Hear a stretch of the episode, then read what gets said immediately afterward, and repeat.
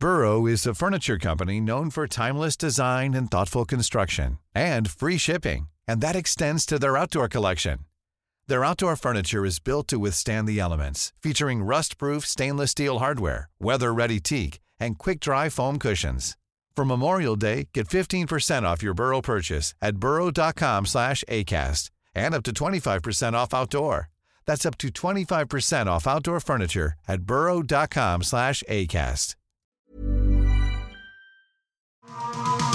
Bienvenue dans les coulisses d'une scène mythique. Toute une scène sur Rock'n'Folk Radio.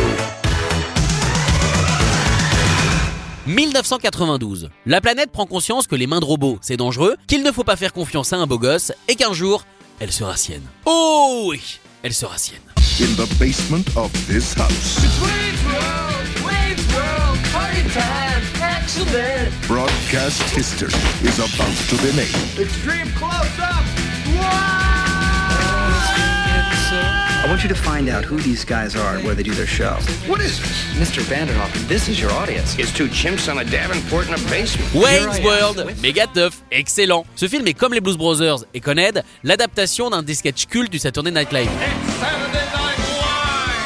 L'émission qui a vraiment lancé tous les grands comiques américains, Eddie Murphy, Bill Murray, Adam Sandler, en passant par Tina Fey, Amy Poehler ou encore Donald Trump. Tous ont fait leur vanne dedans. On va se pencher aujourd'hui sur la scène d'ouverture, peut-être la plus mythique. Oui, ils l'ont mise au début, comme ça le quota de mythique était rempli, on s'embête plus avec ça. C'est évidemment le moment que tous les cheveux longs attendent. I see a little silhouette of a man. Will you do the fandango?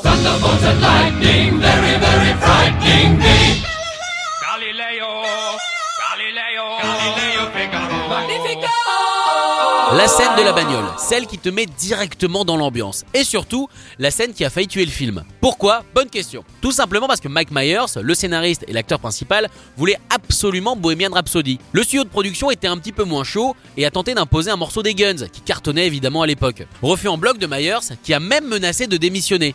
Et ça a marché. Bon, et en plus, Freddie Mercury avait validé l'utilisation de ce morceau après avoir vu des extraits du film. Ça aurait été dommage, quoi. Le sphincter a dit quoi? Quoi?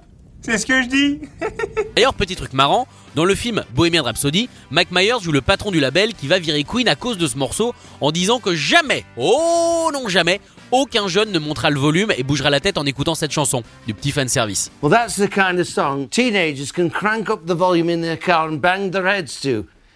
Bohemian Rhapsody will never be that song. Ce film a offert une seconde jeunesse à la chanson qui a mieux marché que lors de sa première sortie. Le truc de dingue, par contre, c'est que Mike ne voulait absolument pas être bangé sur le solo de guitare de Brian May.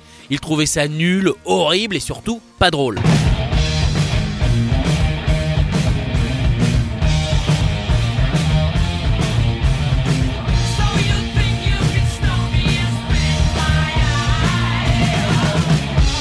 Penelope Spheris, la réalisatrice, que Myers ne pouvait pas blairer, qui a dû insister des dizaines et des dizaines de fois. Heureusement qu'il a fini par céder. Par contre, je propose d'observer une seconde de silence pour toutes ces nuques parties trop tôt à cause de cette séquence. Merci. Retrouvez toute une scène en podcast sur rock'n'folk.com.